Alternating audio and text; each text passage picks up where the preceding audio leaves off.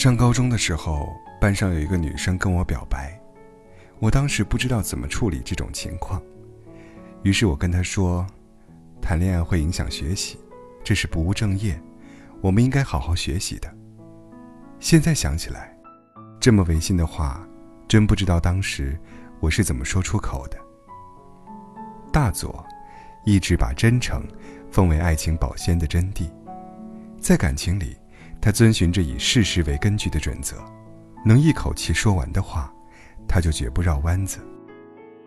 还没和女友恋爱时，女生问他：“你对前任还有留恋吗？”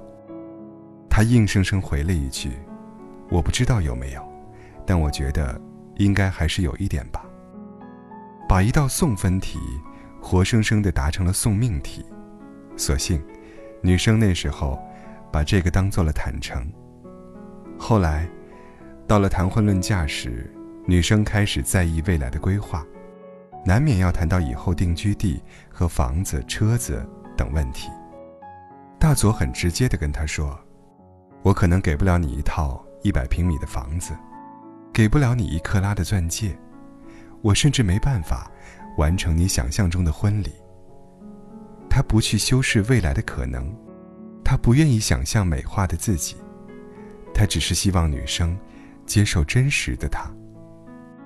女友说：“他希望能够从大佐这里听到一点憧憬，一点关于未来的想象，一个他不怕千万人阻挡的可能，一个能让自己奋不顾身的一腔余勇。他希望大佐能够说一句‘我可以’，即便这句话不是真的。”他们最后还是分了手。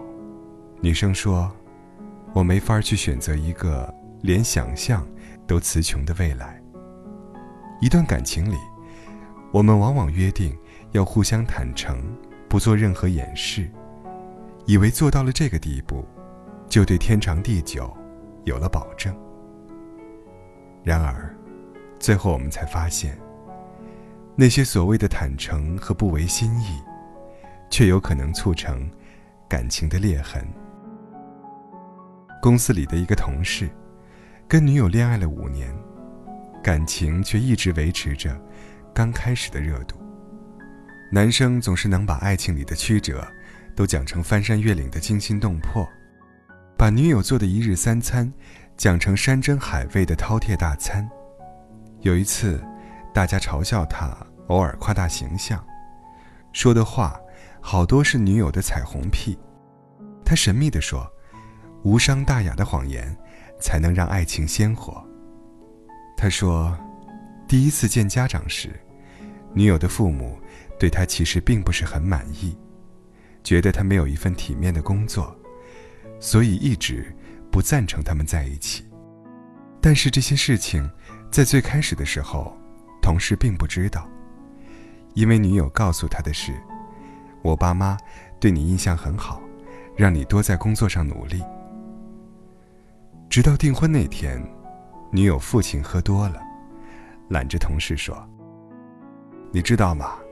你第一次进我家门的时候，我就没想你俩能成，但我姑娘在家一直夸你呀。”那时候，他才知道，哪有什么赞不绝口，哪有什么鼓励。一切的真相都被女友用一个善意的谎言挡住了，而且一挡就是五年。有人说，真相的另一面，并不都是错误，还可能是另一个真相。我们说出这些可能并不符合事实的话，有时是为了增加自己在对方心里的重量，为了规避没必要的冲突。或者为了不让事实对彼此造成伤害，人们总是以为恋爱中彼此坦诚才是最好的。他们怀着最美好的愿望，对自己的一字一句负责。但爱情，并不是一个因果证明题，它需要真心，也需要技巧。一些无关痛痒的谎言，隐藏一些小秘密。反而能巩固你们的感情。谎言的另一面，并不一定意味着欺骗。有些人的违心之言是选择将真相默默背负。我相信，忠贞的爱情里，也一定会存在着无关痛痒的谎言，可能是把九十九分的爱说成了一百分，可能是说好的一万年，其实只有五十年，也可能是外面瓢泼大雨，你却说成了风和日丽。我们当然希望。说出口的话，都能够坦坦荡荡。但人生坎坷，爱，并不一定要用冷冰冰的事实来表达。如果有一天，你不得不说出违心的话，愿你怀揣着真心实意，能够很自豪地说：“因为爱，我才选择了用谎言来表达。”